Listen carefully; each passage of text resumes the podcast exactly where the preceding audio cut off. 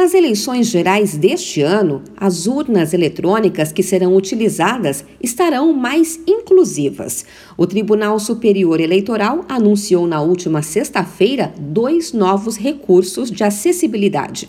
O primeiro recurso é a melhoria na chamada sintetização de voz, que é voltada para os eleitores com deficiência visual. Esse recurso, que já existe, funciona assim.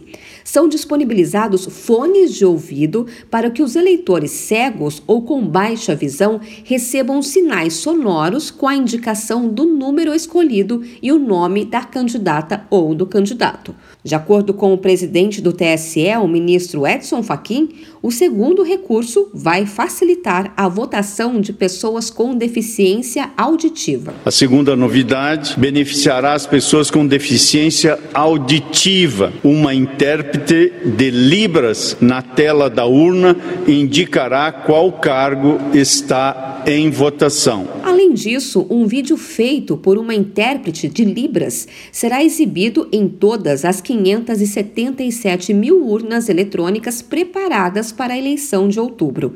Nessa filmagem, a tradutora vai indicar a qual cargo a pessoa está votando no momento: deputado federal, estadual, senador, governador e presidente. Na sexta-feira passada, se encerrou o primeiro semestre judicial do TSE.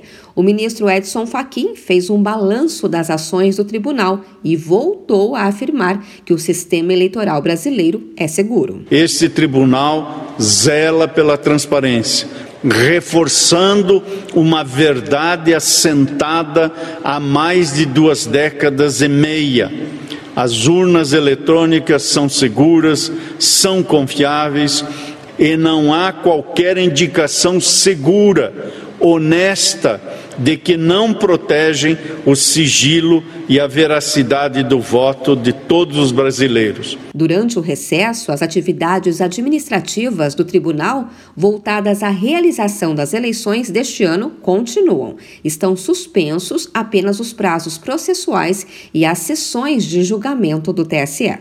De São Paulo, Luciana Yuri.